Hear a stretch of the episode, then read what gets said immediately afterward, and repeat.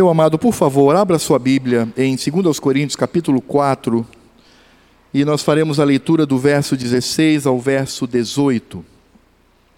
2 Coríntios, capítulo 4, do verso 16 ao verso 18.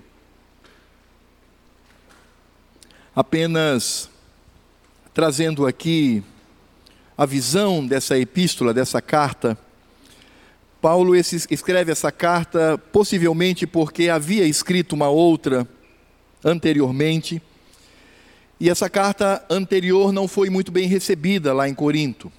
Havia uma certa tensão entre Paulo, o fundador da igreja, e aquela igreja de Corinto. E Paulo então escreve essa carta. Havia acusadores contra ele, dizendo que Paulo não era um homem abençoado, porque ele sofria muito. Onde ele ia, na maioria das vezes, apanhava, era escorraçado, era odiado. E aí então esses é, falsos líderes diziam: Olha, está vendo, ele não é um homem de Deus. Um homem de Deus não sofre dessa maneira. Não é? Que homem de Deus é esse que parece que Deus não gosta dele?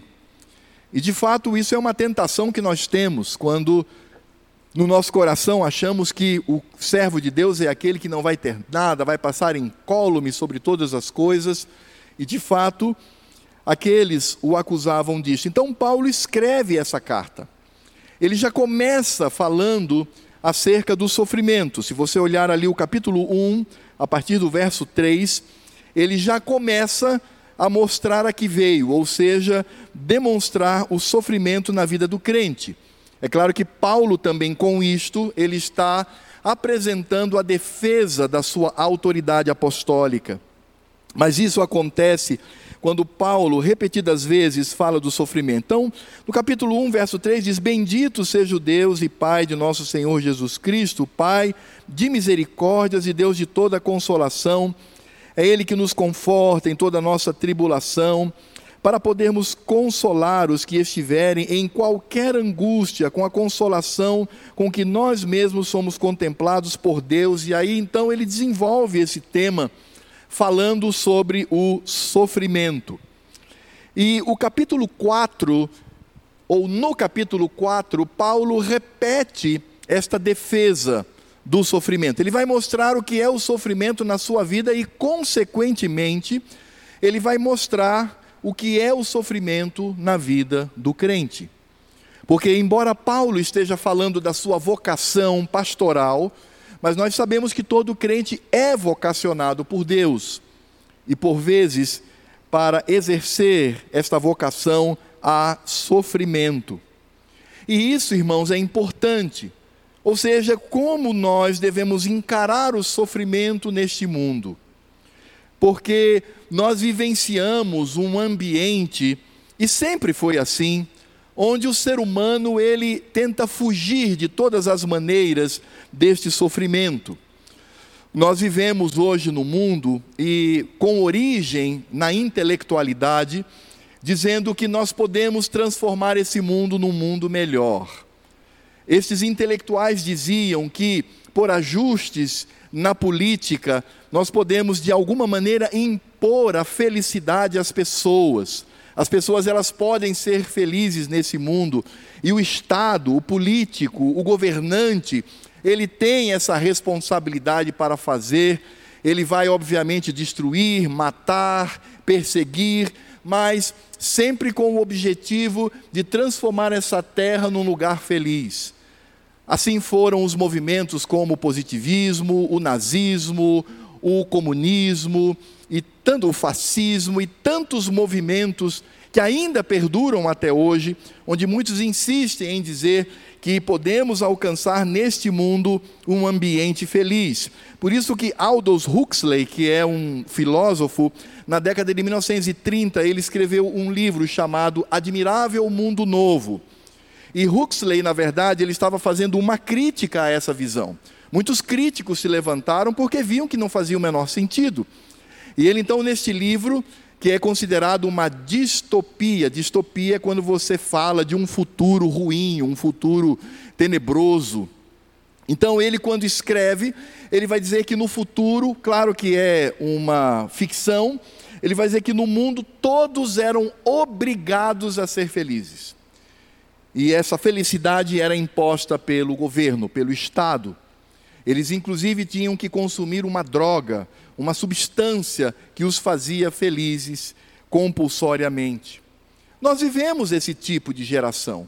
Nós vivemos esse tipo de visão, onde nós podemos ser felizes, eu mereço ser feliz, esse mundo pode ser melhor. A gente olha para a história da humanidade e percebe que a única coisa que mantém esta humanidade ainda decente é o Senhor Deus. Porque do contrário, o homem é mau, ele é mau. Ainda que ele tenha boas intenções, ele é mau. Ele não é bom, mas ele é mau. E não há como transformar essa terra num ambiente sem sofrimento. Mas infelizmente nós vivemos nessa geração que diz: você merece ser feliz. Nós temos é, grupos que se dizem igrejas do Senhor que dizem: pare de sofrer. E aí então entra esse grupo que se soma aos demais, que se dizem cristãos, mas que demonizam o sofrimento e vendem, literalmente, vendem por dinheiro a felicidade. Vendem uma vida de vitórias, vende uma vida destituída de problemas. Irmãos, isso é satânico, isso é demoníaco, isso é carnal. E da mesma forma como socialismo, nazismo, fascismo, positivismo são demoníacos, também esse tipo de discurso dentro de determinados grupos que se colocam como igreja também é demoníaco. Porque vai na contramão do que a Escritura Sagrada nos revela.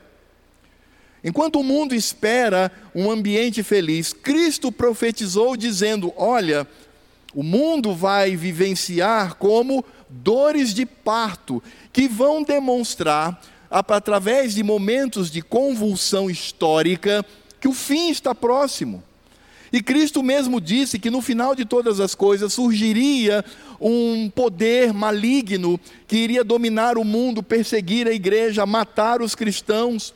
E aí sim teríamos o fim, ou seja, a vinda do Senhor é antecedida por um momento de extremo sofrimento. Então não adianta esse discurso de que o mundo pode melhorar, o mundo pode se tornar um lugar de paz. Isso é mentira, isso é engodo, isso é satânico, isso é carnal, porque vai na contramão da Escritura Sagrada.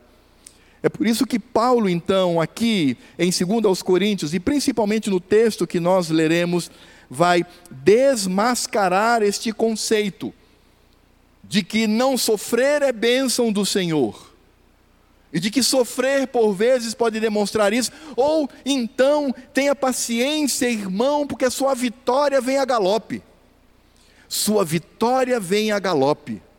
Você está sofrendo aqui, mas o Senhor Deus vai te dar sabor de mel na sua boca, vai te dar asas para que você viaje. É isso que dizem. E eu fico pensando, né? Se nós perguntássemos isso para Paulo, cadê? Onde veio a libertação a galope? Ou para Estevão, que por sua fidelidade foi apedrejado até a morte? O próprio Cristo, que viveu nesse mundo para padecer a dor. Por isso, leiamos nesse contexto e pensando na resposta do apóstolo Paulo, Segundo aos Coríntios capítulo 4, do verso 16 ao 18, que diz assim: Por isso não desanimamos.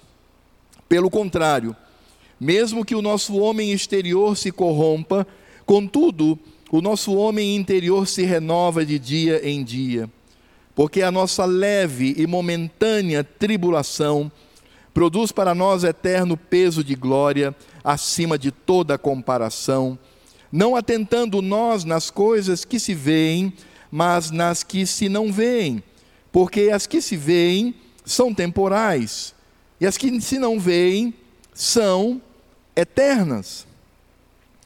Veja que Paulo, ele está falando aqui sobre a vida do crente, ele está obviamente falando a partir da sua própria vida, a maneira como nós devemos vivenciar os sofrimentos porque o sofrimento ele existe. O nosso próprio corpo físico, ele se deteriora. Ele traz sobre si a marca do pecado, que é a morte, e que também inclui a morte física. Por vezes nós passamos por uma vida inteira servindo ao Senhor, mas ainda assim vivenciamos o sofrimento, a dor. E a pergunta não é por que isto, mas a pergunta que devemos fazer é até que ponto temos consciência do que isto significa para nós. Por isso, nesse texto que nós lemos, do verso 16 ao verso 18, Paulo ele vai utilizar aqui um recurso literário ele vai utilizar aqui o que nós chamamos de paralelismo, ou seja, uma coisa ao lado da outra. E esse paralelismo, ele é antitético. Eu vou explicar para os irmãos o que isto significa. Significa que ele faz uma afirmação e depois ele afirma em seguida algo absolutamente contrário àquilo. E nesse jogo de palavras, Paulo então vai mostrar qual deve ser a nossa visão com relação ao sofrimento. E o primeiro paralelo que nós encontramos aqui é no verso 16, onde Paulo vai fazer aqui um paralelo entre destruição e renovação.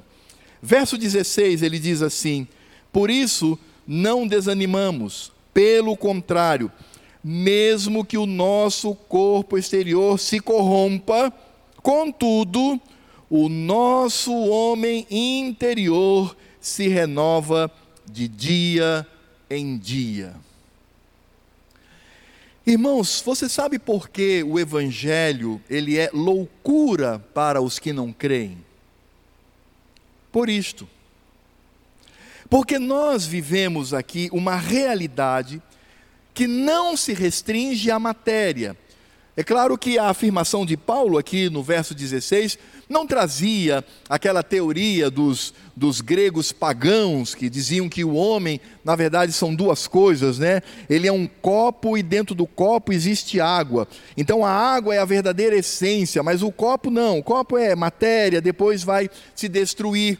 Infelizmente isso entrou na nossa igreja dentro daquela discussão me desculpem, irmãos, a sinceridade, mas uma discussão tola, não é? Entre você é dicotomista ou você é tricotomista. Não, nenhum dos dois. Porque o homem ele não faz, não, não está nessa divisão rígida. O homem é, uma, é um todo. Então Paulo não está aqui defendendo essa visão grega, porque a visão dicotomista e tricotomista não vem do Evangelho, vem de Platão, que influencia o Evangelho ali no início da Idade Média. Não, Paulo não está defendendo isto. O que Paulo, na verdade, está fazendo é um comparativo entre uma realidade de corrupção que convive com a realidade de uma renovação. É isso que ele está dizendo. Para que a gente entenda o que Paulo está falando aqui, por isso não desanimamos pelo contrário, mesmo que o nosso corpo exterior se corrompa, contudo, o nosso homem interior se renova de dia em dia. Para entendermos aqui, precisamos ir lá para o verso 7. Porque por Paulo diz assim: "Por isso, por isso eu tenho certeza de que mesmo que o meu corpo ele se deteriore, mas o meu homem interior, este homem que certamente está sendo tratado pelo Senhor, ele há de crescer. Precisamos encontrar isto lá no verso 7. Porque Paulo, do verso 7 até o verso 15, ele vai trazer a introdução para essas palavras, para essa expressão. Por exemplo, no verso 7, Paulo vai fazer um paralelo entre nós seres humanos e o Senhor. Ele diz assim: temos, porém, este tesouro em vasos de barro, para que a excelência do poder seja de Deus e não de nós. Paulo, obviamente, se aproveitou da cidade de Corinto, que era famosa por suas cerâmicas, seus vasos, e havia o costume de se guardar objetos valiosos dentro de vasos de barro. Por exemplo, quando na década de 1940 descobriram os manuscritos de Qumran, é, nas cavernas, eles perceberam que aqueles manuscritos preciosíssimos estavam todos dentro de vasos de barro, porque ele preservava o que estava dentro de si, ele era totalmente vedado. Então, Paulo utiliza essa visão e diz assim: olha, assim somos nós. Nós somos barro, viemos do barro, somos vaso de barro. Por isso a excelência não está em nós. A excelência é o tesouro que é Cristo Jesus, que está dentro de nós. Percebem? O vaso de barro, ele é quebrado, ele é rachado, ele vai se deteriorando, mas dentro dele existe um tesouro. Quanto mais esse vaso ele se quebra, ele se deteriora, mais o tesouro aparece, mais o tesouro surge. Naquela época, quando eles queriam resgatar o tesouro, o que, que eles faziam? Preservavam o vaso? Não, iam lá com um porrete e quebrava, para que o tesouro aparecesse. Então, Paulo está exatamente mostrando este paralelo que existe entre nós e o Senhor. Deus é o tesouro eterno, nós somos vasinhos de barro que o Senhor escolheu por sua graça para contermos todo este tesouro. Aí no verso 8 e no verso 9, Paulo vai usar aqui a imagem do gladiador. Veja só, verso 8 ele diz assim: em tudo somos atribulados, porém não angustiados, perplexos, porém não desanimados, perseguidos, porém não desamparados, abatidos, porém não destruídos. Por que, que eu digo que Paulo possivelmente está usando a figura do gladiador? Porque o gladiador ele juntava duas funções. Ele era soldado ele era alguém que lutava numa guerra um tanto que particular, mas ele também era atleta, ele estava ali diante de uma população que estava torcendo por ele ou pelas feras ou pelos inimigos. Paulo então se coloca nesta condição. Imagine que Paulo está dizendo que ele e os cristãos somos como, como que gladiadores a lutar, como atleta e soldado. E Paulo diz que de fato, por vezes na nossa vida, passamos por situações difíceis. Ele diz: Nós somos atribulados. A palavra aqui significa restringido. Nós somos contidos na nossa tribulação. Mas Paulo diz: ainda que atribulados, não somos angustiados, ou seja, nós não ficamos confinados. Há de fato um impedimento ali momentâneo, mas nós continuamos livres. Ficamos perplexos, a palavra perplexo aqui é desorientado.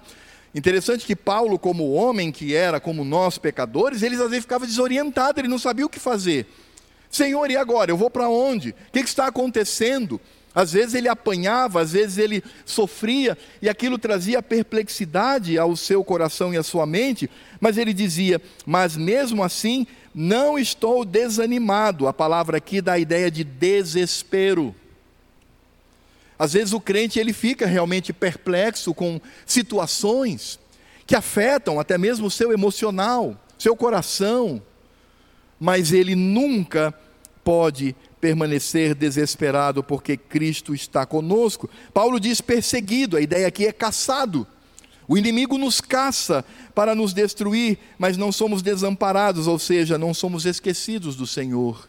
Deus não esquece de nós, Ele permanece conosco e luta juntamente conosco. Podemos até estar abatidos, aqui a ideia é derrubado. Imagina aquele gladiador lutando e ele cai em solo, e ele está ali, no solo, deitado, mas ele não foi exterminado, ele não foi assassinado, ele está vivo ainda.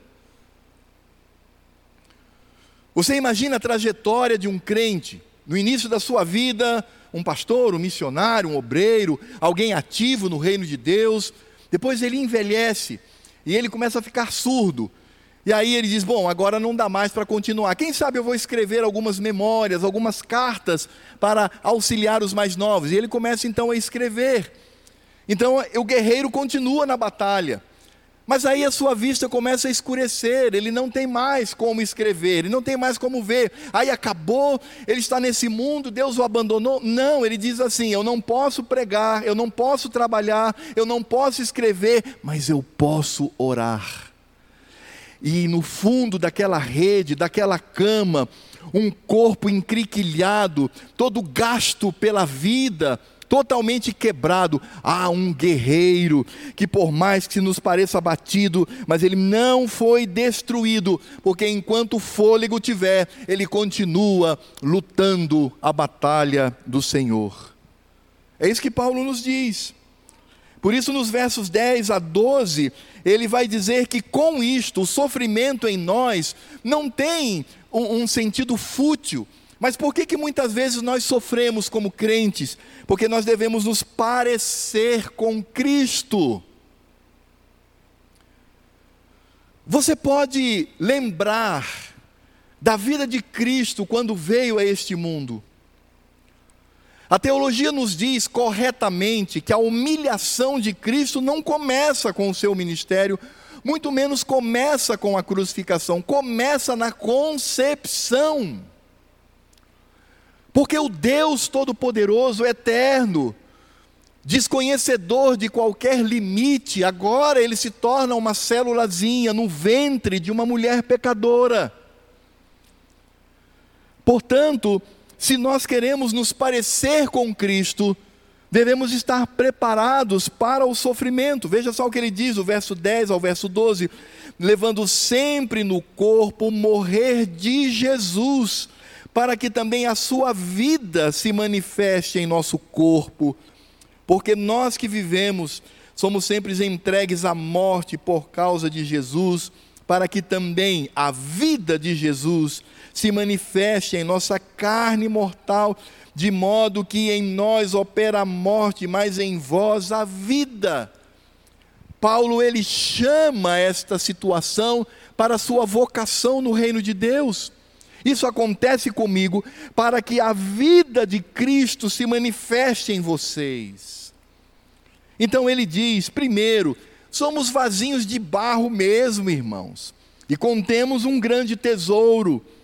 De fato, somos como que um gladiador, mas que não morre, mas que permanece firme na luta. E tudo isso acontece para que nos pareçamos mais e mais com Cristo. E aí, Paulo, então, ao falar sobre esse se parecer com Cristo, ser participante dos sofrimentos de Cristo, ele fala das verdadeiras motivações, verso 13 e 14.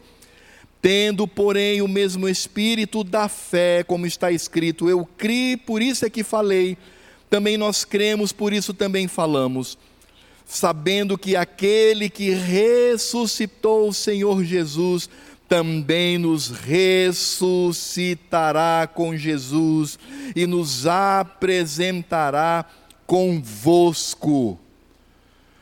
O fato de nós sofrermos neste mundo não é vão apenas porque nos parecemos mais e mais com o Senhor, mas porque existirá um momento, pelo poder de Deus, em que não mais sofreremos de verdade.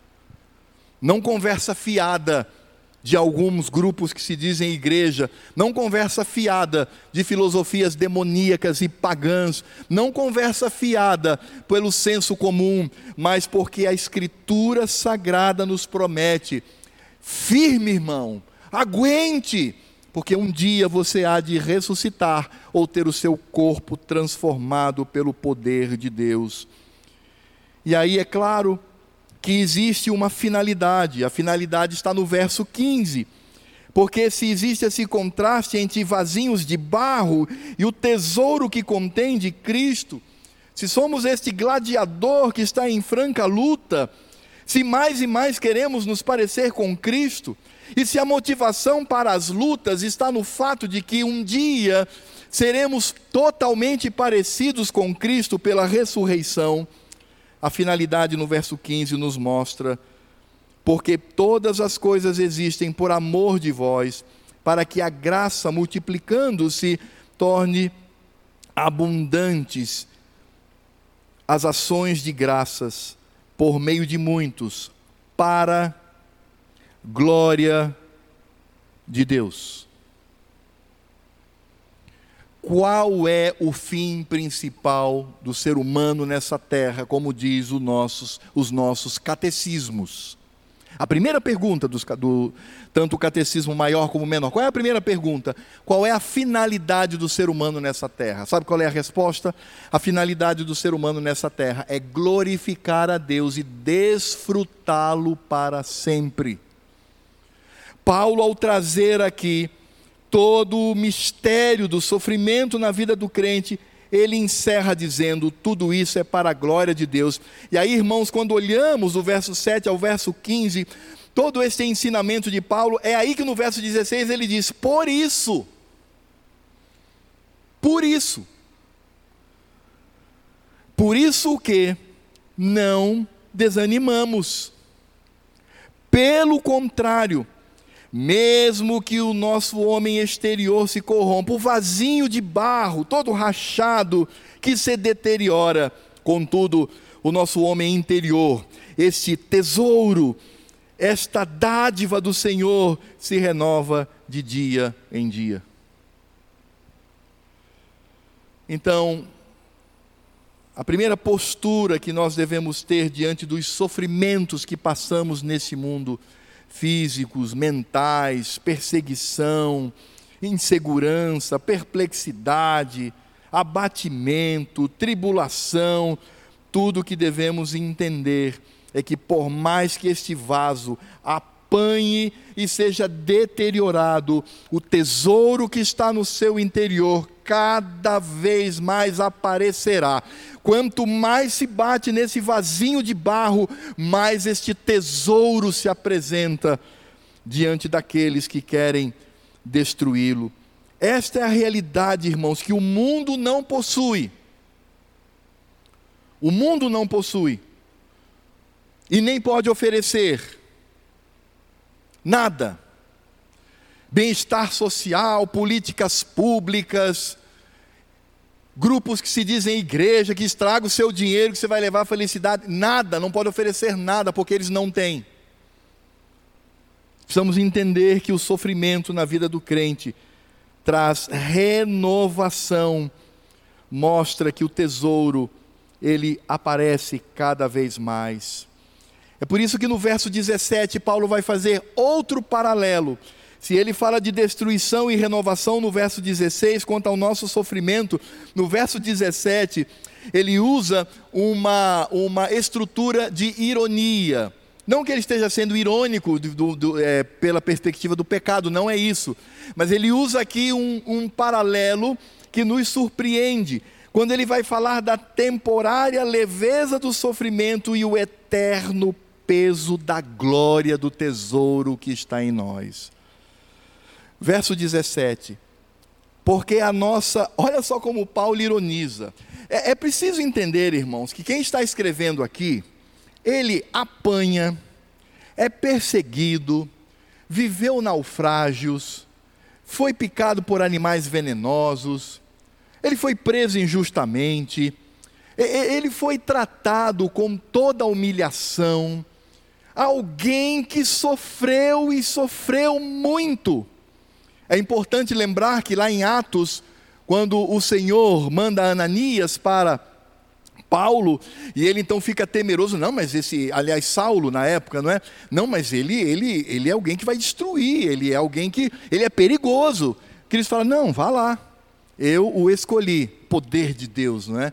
Eu escolhi, ele vai ser missionário entre os gentios, e importa perceber nele o quanto é bom sofrer pela vocação.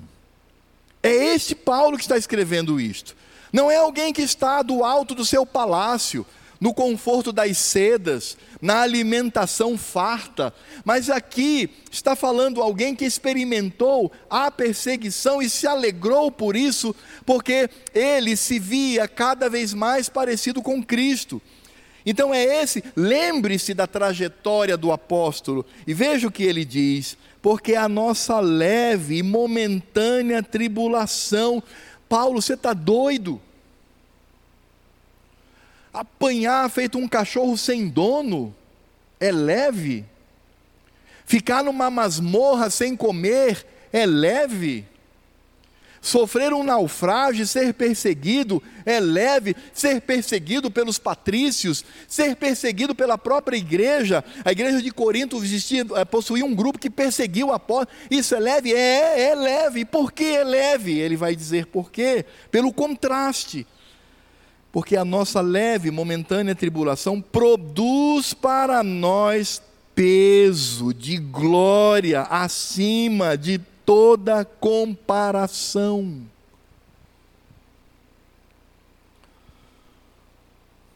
Ah, meus amados, nós precisamos entender o que significa tempo e eternidade. Certa vez uma criança chegou para um sábio chinês e perguntou assim para ele, estava todo enrugado e perguntou assim para ele: Ei, você é velho? E aquele sábio chinês disse assim: Olha, se você me comparar a esse pé de alface que está aqui, eu sou muito velho. Mas se você me comparar àquela montanha, eu sou um bebê. É exatamente isso que Paulo está fazendo aqui. Nós comparamos o nosso sofrimento a quê? Aqui devemos comparar o nosso sofrimento, a nossa tribulação. Qual é o ponto que devemos ter na nossa vida? Imagine um pacote de 20 quilos.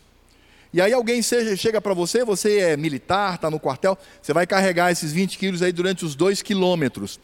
Rapaz, você vai carregar aquilo e aquilo vai te incomodar muito, porque você vai lembrar que a caneta que está no seu bolso pesa 20 miligramas, bem levinha. Você fala assim, rapaz, olha, comparando com essa caneta, 20 quilos é um peso, isso já está me tirando do sério. Claro, mas se esta pessoa fosse sábia e ela comparasse os pequeninos 20 quilos a um cargueiro com 20 toneladas, que ele não conseguiria carregar, ao contrário, que poderia esmagá-lo, ele vai dizer: Isso é muito leve.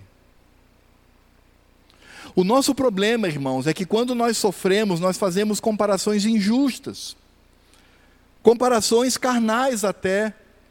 Ah, mas Fulano, olha lá, saudável, gordo. Ah, olha Beltrano, veja a vida dele. Ah, olha só. Se nós fizermos isso, e essa comparação, obviamente, ela se dá pelas coisas e pelas obtenções desse mundo, aí você vai sofrer, você vai pecar, você vai murmurar. Imagina Paulo, por exemplo, ali sofrendo e apanhando, e aí ele se lembra de alguns companheiros de ministério, estavam bem à frente da igreja, pastoreando, ele iria murmurar. Mas ele compara o seu sofrimento com o eterno peso da glória. Ele diz assim: de fato, o sofrimento é um momentinho da minha vida, é um momentico desse vasozinho de barro, mas isso não se compara ao peso da glória de Deus na minha vida, a obra de Deus no meu coração, a salvação de Deus, a presença do Senhor, saber que um pecador como eu, um vasinho como eu, possui um tesouro incontável no seu interior, e isso faz com que o Senhor olhe para mim e me ame, e me proteja, e me conduza. E não apenas isto, mas eu tenho também uma glória na presença, ah, eu tenho uma eternidade de glória na presença do Senhor. Você quer ver um exercício bem rápido aqui? Quantas vezes no ano passado você se lembrou de verdade da glória do porvir? Já percebeu isso, irmãos? A gente não pensa nisto. A gente só pensa em quê? Eu, tenho que pagar a fatura, eu tenho que pagar a promissória, eu tenho que pagar a luz, eu, eu, tenho que, eu tenho que melhorar o meu emprego, eu tenho que estudar muito para passar em concurso. Tudo isso é correto. Tudo isso é bom. Deus também nos deu isto como vocação. Mas, amados, precisamos de vez em quando descortinar a glória do peso de Cristo na nossa vida.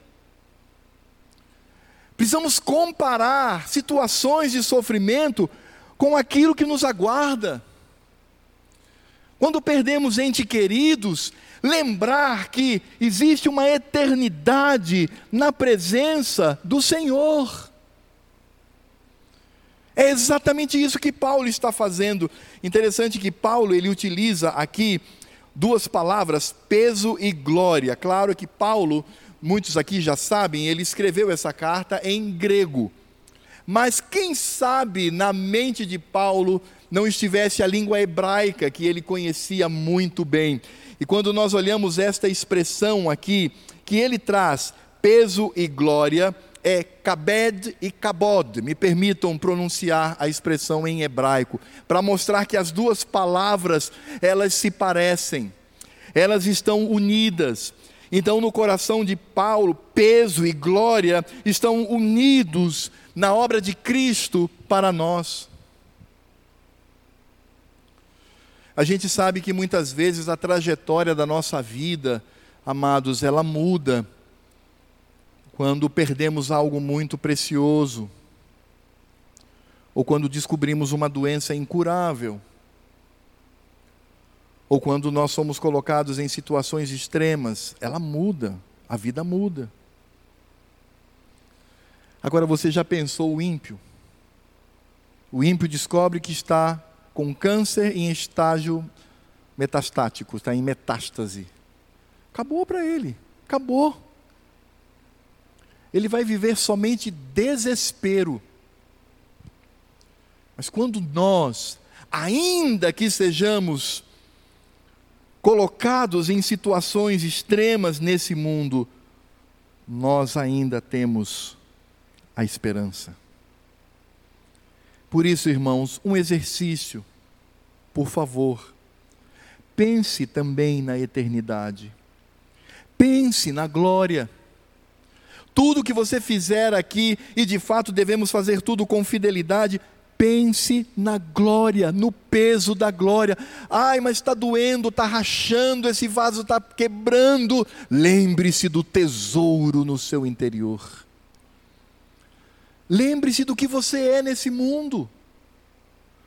Não esqueça que você é filho de Deus, co-herdeiro com Cristo, alvo do amor do nosso Deus não se esqueça que Ele sempre estará ao seu lado e que podemos confiar nesse Deus que isto prometeu.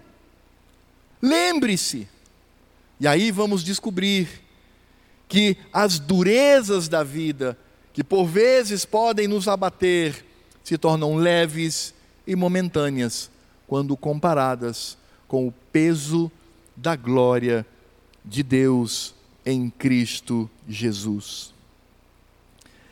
E o terceiro e último paralelo que nós encontramos aqui está no verso 18.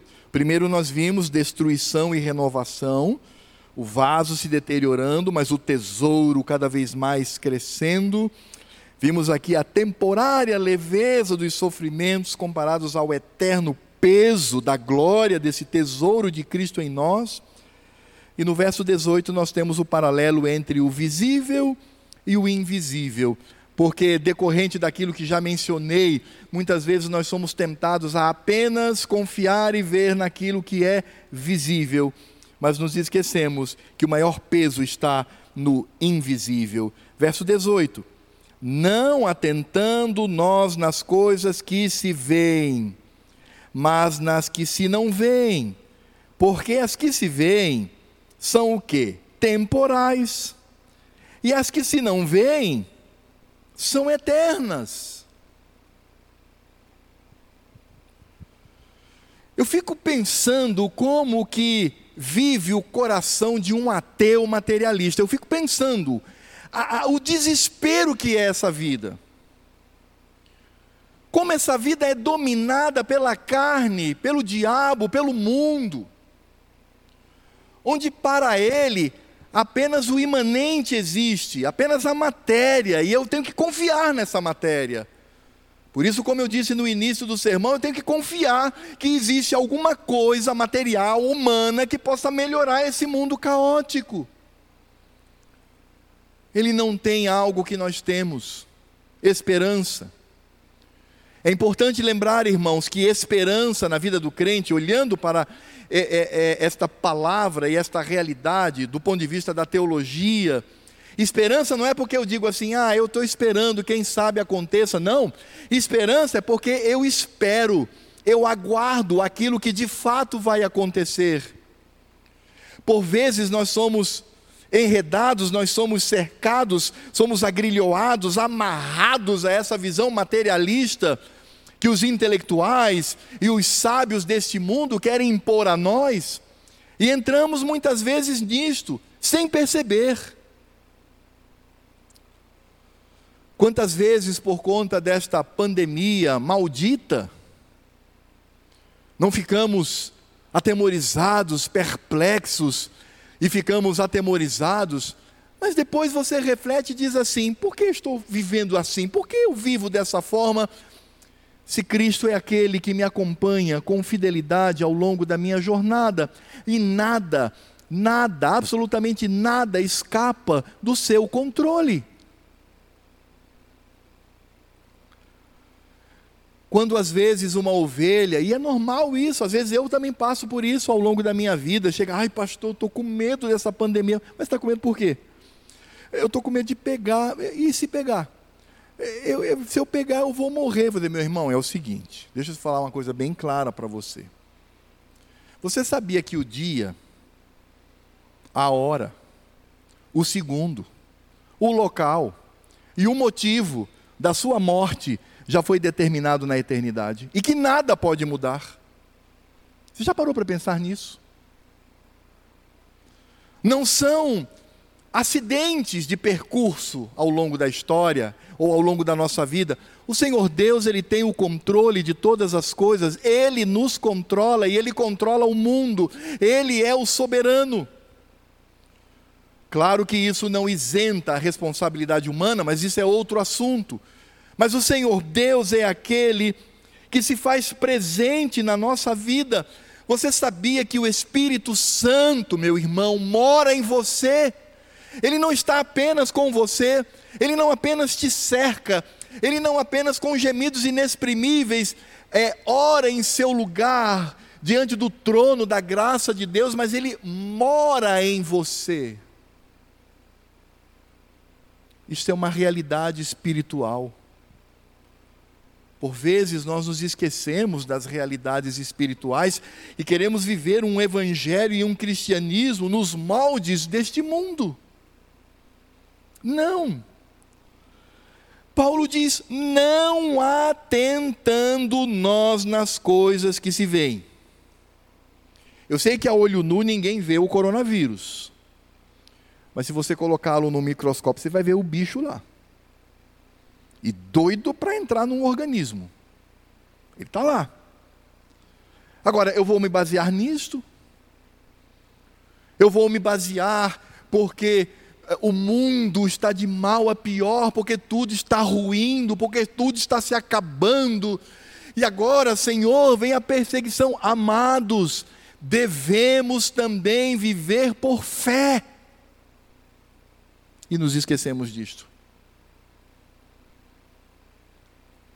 Aí, geralmente, quando nós vivenciamos um momento furtivo na nossa vida, um momento pequenino na nossa, nossa trajetória, e vemos um milagre do Senhor, ah, Senhor, mas você está assim só porque você viu, porque você vivenciou? Devemos viver isso ao longo da nossa vida, até nos momentos de bonança, de tranquilidade, perceber a realidade espiritual que vivemos. A fé, irmãos, é a convicção de fatos que não se veem. Nós não vemos, mas cremos. Quem é que duvida da presença de Cristo neste culto? Bem ao seu lado. Ninguém. Você está vendo? Não. Mas é a fé. Nós devemos viver pela fé. A nossa convicção maior deve ser desta forma. Por isso, se você olhar para o capítulo 5, versos 6 e 7, aqui mesmo, de 2 aos Coríntios, Paulo diz assim: Temos, portanto, sempre bom ânimo, sabendo que enquanto no corpo estamos ausentes do Senhor, visto que andamos por fé e não pelo que vemos. Então a vida está difícil? Sim, está. O vasinho de barro ali está se deteriorando? Sim, está. Mas nós precisamos fazer as comparações corretas e precisamos ter o olhar da fé, ter a fé no nosso coração, esta fé que foi um presente de Deus para nós. Nós não nascemos com esta fé, Ele colocou essa fé em nós para que pudéssemos viver a alegria do sofrimento em Cristo Jesus. O vasinho de barro, irmãos, ele vai se deteriorar, não tem para onde ir. Esse é o curso natural da criação sobre o pecado. Mas a nossa realidade não se restringe ao vaso, mas transcende ao tesouro que está nele. É por isso que nós, irmãos, precisamos aprender a viver pela fé, não apenas em momentos difíceis, como que o mundo hoje vive, como que o planeta hoje, convulsionando, vive, mas em todos os momentos. Eu não devo viver pela fé apenas olhando para uma pandemia, mas eu devo viver pela fé no meu convívio com os filhos, na minha vida com o cônjuge, na dimensão do meu lar, olhando para a minha igreja local, vendo os meus irmãos. É necessário que eu viva por fé. O crente é aquele que vive por fé. E aí, amados, quando nós olhamos para esta afirmação de Paulo, desta destruição que é solapada pela renovação, desta, desse sofrimento temporário e leve que é solapado pelo eterno peso de glória, este visível, este palpável que é solapado pelo invisível que vem do Senhor nós vamos encontrar nisto tudo um ponto central. E o ponto central aqui é Cristo. Paulo mesmo já diz isso no verso 6 do capítulo 4. Porque Deus que disse: Das trevas resplandecerá a luz, Ele mesmo resplandeceu em nosso coração para a iluminação do conhecimento da glória de Deus na face de Cristo. E por que Cristo é o ponto central aqui? Você se lembra o que diz lá em Filipenses capítulo 2, de 5 a 11? Quando ele, sendo Deus, não usurpou essa glória, mas se esvaziou e assumiu a postura de homem, de servo, de obediente, e morreu morte e morte de cruz. E depois o Senhor Deus, Pai Todo-Poderoso, levantou dos mortos e o colocou acima de todas as coisas. Você se lembra disso? Ora, Cristo encarnado, antes de assumir o seu trono sobre todas as coisas, na condição de encarnado, ele sofreu. O vaso de barro se deteriorou, excetuando o fato, claro, de que não havia pecado. Mas Cristo sofreu a corrupção no seu corpo, irmãos. Ele morreu. E é por isso que, ao olharmos para a vida de Cristo, vamos perceber que a sua trajetória nesse mundo foi de sofrimento, e a glória foi no porvir. É por isso que em 1 Timóteo capítulo 3, verso 16 diz: aquele, ou como eu prefiro, né, Deus foi manifestado na carne ele se manifestou. E é interessante porque Paulo então traz uma série de paralelos. Vamos ver lá o que está lá em 1 Timóteo 3,16. Abra sua Bíblia, por favor. E vejam os paralelos que Paulo nos traz aqui acerca de Cristo. Paulo gostava muito de usar esse recurso literário. Ele diz assim: evidentemente grande é o mistério da piedade aquele que foi manifestado na carne, foi justificado em espírito, viu o contraste? Contemplado por anjos, pregado entre os gentios, anjos e gentios, crido no mundo, recebido na glória, mundo e glória. Cristo, amados, é o centro. De fato, toda a centralidade está nele. Paulo, no capítulo 3, verso 18, ele diz: E todos nós, com o rosto desvendado, estou em 2 Coríntios, contemplando como por espelho a glória do Senhor, somos transformados de glória em glória na Sua própria imagem, como pelo Senhor, o Espírito. Ter essa percepção do sofrimento, e ter contentamento do Senhor, não porque somos malucos, porque choramos, porque sentimos dor, porque somos abatidos em momentos da vida, mas é porque em meio a isto nós temos alguém que é o modelo, o símbolo daquilo que eu devo imitar. Cristo experimentou a corrupção da condição humana, excetuando o pecado. A dor de cabeça que você sente, ele sentiu. A náusea que você de vez em quando sente, ele sentiu. O desarranjo que você tem no seu organismo, ele também sentiu. Ele de fato vivenciou e ele sabe o que isso significa.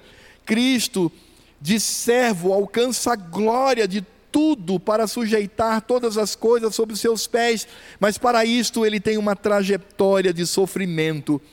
E Cristo, como homem visível, era o Deus todo-poderoso, invisível. Eu pergunto agora: você quer imitar a Cristo? Você quer ser como Ele?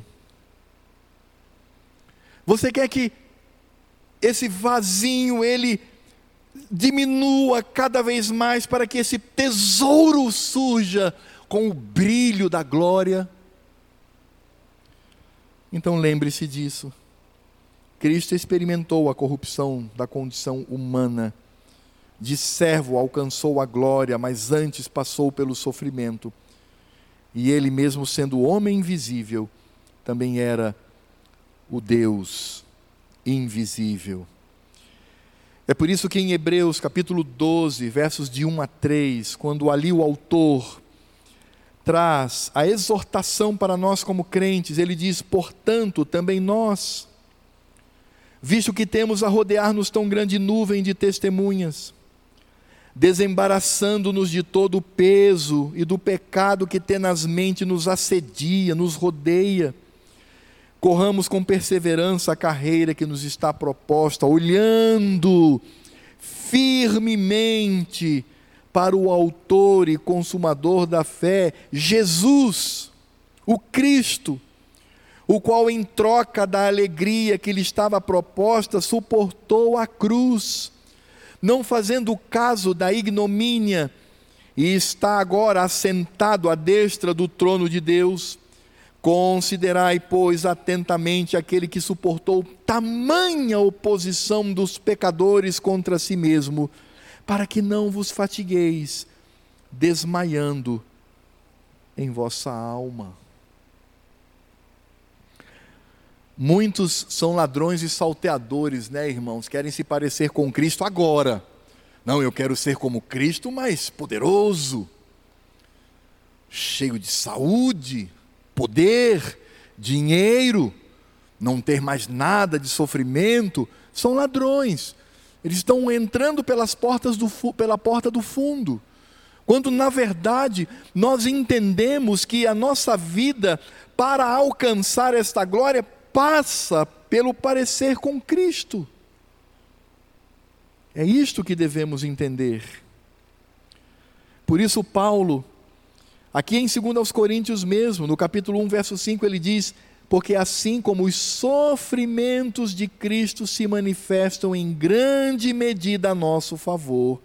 Vou ler de novo, irmãos, olha só. Porque assim como os sofrimentos de Cristo se manifestam em grande medida a nosso favor, assim também a nossa consolação transborda por meio de Cristo. Irmãos, eu gostaria de encerrar esta exposição da Escritura Sagrada fazendo algumas aplicações para a nossa vida. Irmãos, eu sei que nós sofremos. Eu sei que somos surpreendidos neste mundo vil. Eu sei que até mesmo no exercício da nossa vocação o pastor, o missionário, o evangelista, o diácono, o crente que exerce sua vocação plena no seu trabalho. Eu sei que por vezes somos sim perseguidos. Às vezes o próprio vasinho de barro, ele também luta contra nós mesmos. Mas, amados, nós precisamos aprender a estar contente em toda e qualquer situação, não porque somos loucos varridos, mas porque temos Cristo. E por Ele vale a pena sofrer. Você sabia que na época dos mártires, aqueles que foram perseguidos lá no iníciozinho da igreja entre os gentios, eles falavam entre si, porque eram perseguidos até a morte, eles falavam entre si: Ei, o pastor Fulano morreu queimado por causa da sua fé. Sabe o que eles diziam? Como ele é um homem feliz. Ele morreu pela causa do seu mestre. Irmãos, a dor e a angústia, ela é aumentada no nossa, na nossa vida, na nossa trajetória, quando nós nos apegamos ao que é sensitivo neste mundo, sendo isto a nossa referência. A referência é a matéria, é o que eu vejo, é o que eu toco, é o que eu ouço. E por vezes isto faz com que soframos ainda mais dor e angústia. É por isso que nós precisamos viver por fé. Viver por fé é saber que Deus, por meio de Cristo Jesus, nos ama ininterruptamente. Ele cuida de nós ininterruptamente. Ele já decretou a nossa jornada para o nosso bem. E Ele tem entesourado uma glória na eternidade para você, quando estivermos diante do Cordeiro. Meu irmão, olhe para a eternidade, olhe para o mundo espiritual Viva por fé. E não se deixe destruir pelas mentiras deste mundo. Venha de onde vier, da sua escola, da sua universidade, de grupos que se dizem igreja, de psicólogos. Não se deixe levar por isto, mas viva a intensidade daquilo que o Senhor nos concedeu. Nós somos muito, muito tendentes a acreditar nos homens, né? Ah, o historiador fulano falou, tá ok. Ah, o médico ciclano falou, tá ok. Ah, porque o matemático falou, o biólogo falou. Irmãos, nós vivemos por fé. Não que tudo isto seja rejeitado, homens e mulheres da ciência, não.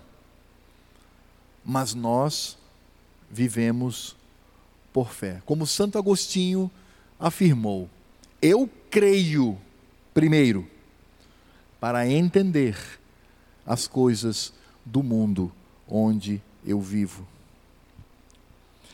Em segundo lugar, irmãos, o sofrimento, sobretudo aqueles que acontecem por causa de Cristo, são um meio para nós amadurecermos e nos fortalecer nele. E é a maneira de nós fazermos com que este tesouro brilhe cada vez mais. Conta-se a história de dois pedaços de ferro, e eles eram muito amigos. E aí foram separados. Um ficou lá, tranquilo, o outro foi levado para a forja. E aí este que foi levado para o ferreiro, mas era martelada, era pancada, e aí depois botava no fogo. E aí depois no fogo, quando tirava, ele achava que aliviava e botava na água gelada. E depois botava no fogo. E depois marreta. E depois paulada. E aí aquele metal pensou assim: puxa vida, por que isso? Meu amigo lá está lá, tranquilo, tranquilão. E eu aqui.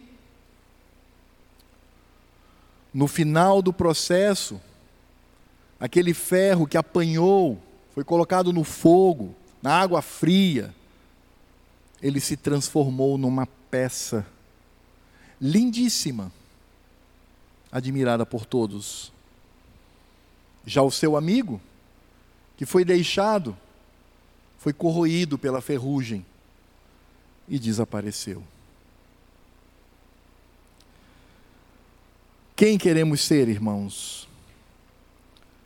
O sofrimento, sobretudo por causa de Cristo, é o meio para amadurecermos, sim, e nos fortalecer e nos parecermos mais e mais com Cristo. Quanto mais sofremos neste mundo, não por causa de pecado, claro, mas quanto mais sofremos neste mundo, mais eu devo dizer: Senhor, ajuda-me para que eu me pareça mais e mais com o teu filho. Ajuda para que nas rachaduras desse vasinho de barro resplandeça o tesouro que ele contém. E em terceiro e último lugar, irmãos, não nos esqueçamos da bendita eternidade onde o sofrimento não existirá. Tem uma música antiga muito linda, do Paulo Silva. Ele, inclusive, é irmão de um conhecido nosso querido, o Edson Silva, mais conhecido como Quinha. Ele tem uma música onde ele fala da eternidade e ele ali menciona algo que está na Escritura, quando ele diz que não haverá mais lágrimas, não haverá mais dor. E mesmo se houver lágrimas, são lágrimas de alegria por estarmos na presença do Senhor. Você já pensou que um dia você vai abrir os seus olhos? E quando você abrir esses olhos, você vai ver uma multidão de pessoas vestidas de branco, que se misturam a anjos que estão em meio a este povo. E quando você chegar, este povo vai abrir um corredor. E você vai olhar ao fundo um trono. E neste trono o cordeiro, cheio da glória divina. E você vai dar passos para trás, olhando para o esplendor desta glória mas ele vai se levantar do trono, descer os degraus, abrir os braços, sorrir e dizer: Venha, filho.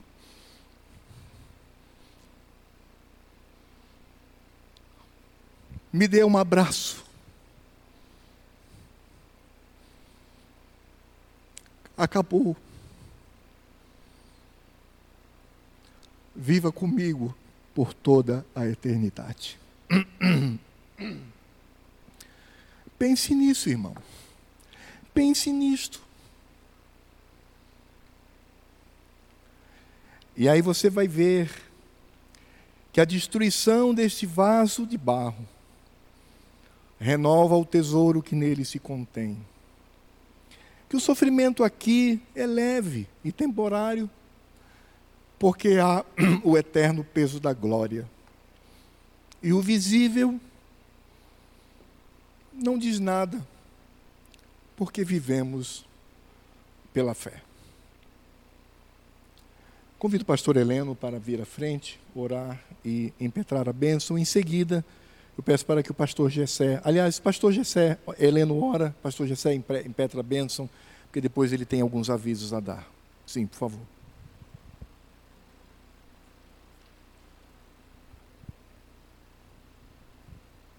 Em pé, amados.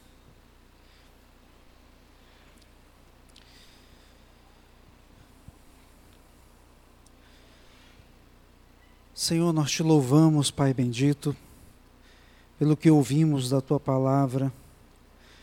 Senhor, quantas vezes os nossos olhos estão fitos apenas nas questões temporais, naquilo que vemos neste mundo, naquilo que é visível aos olhos, naquilo que encanta o nosso coração, naquilo que toma nossa preocupação, toma nossa mente, muitas vezes até mesmo ou rouba a nossa paz ou nos seduz.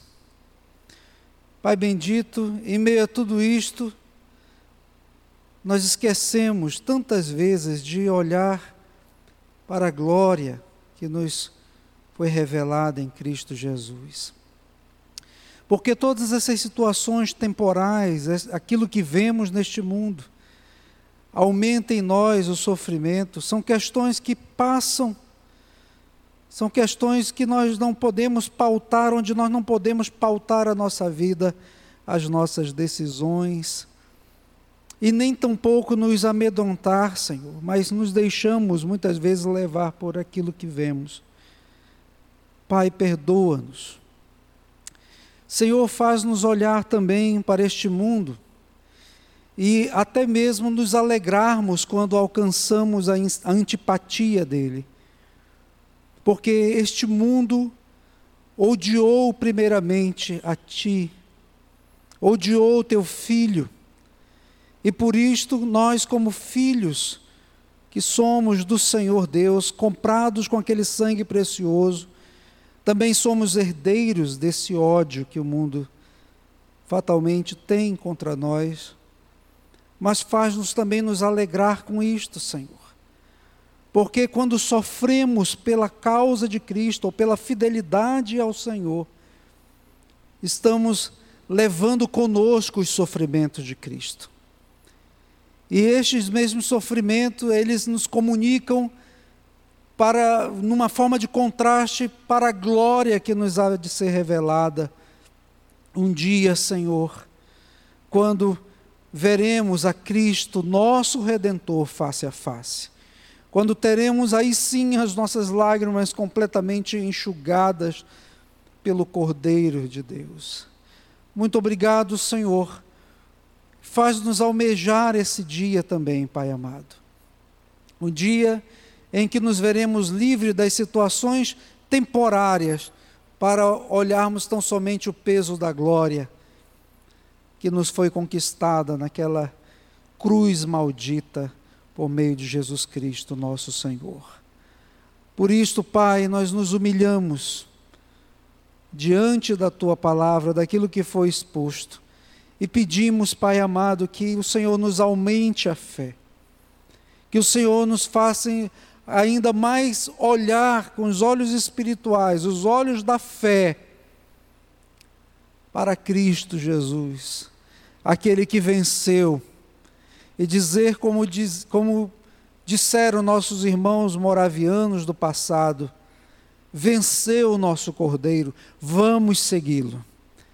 E possamos seguir a Cristo, Pai, onde quer que passemos por esta vida, em meio aos sofrimentos ou em meio às alegrias temporais lícitas que o Senhor nos dá. Possamos sempre te reconhecer em nossos passos em nosso andar, em nossas decisões, em nosso leito de enfermidade, também nos momentos de alegria, Pai bendito. Que enfim vivamos e morramos para a tua glória, para o teu louvor, Pai. Dá-nos um restante de semana, Pai bendito, guiado pela tua boa mão. Que o teu Espírito Santo nos esteja conduzindo, nos esteja orientando os passos e consolando nesta nossa caminhada. Em nome do Senhor Jesus é que nós oramos, agradecidos pelo que ouvimos da tua palavra. Amém. Recebamos a bênção. E a graça do nosso Senhor Jesus Cristo. Graça tão maravilhosa que aqui ouvimos. Graça que nos redime graça que nos preserva, graça que nos transforma. Que o amor de Deus, o nosso Pai, que nos escolheu para fazer parte do seu povo antes que houvesse mundo, ele já nos conhecia e nos amava. E que o dom do Espírito Santo, ó Deus, seja sobre este povo aqui presente e sobre todo o povo de Deus espalhado nesta terra que aguarda, que anseia, que deseja a tua vinda, agora e sempre. Amém.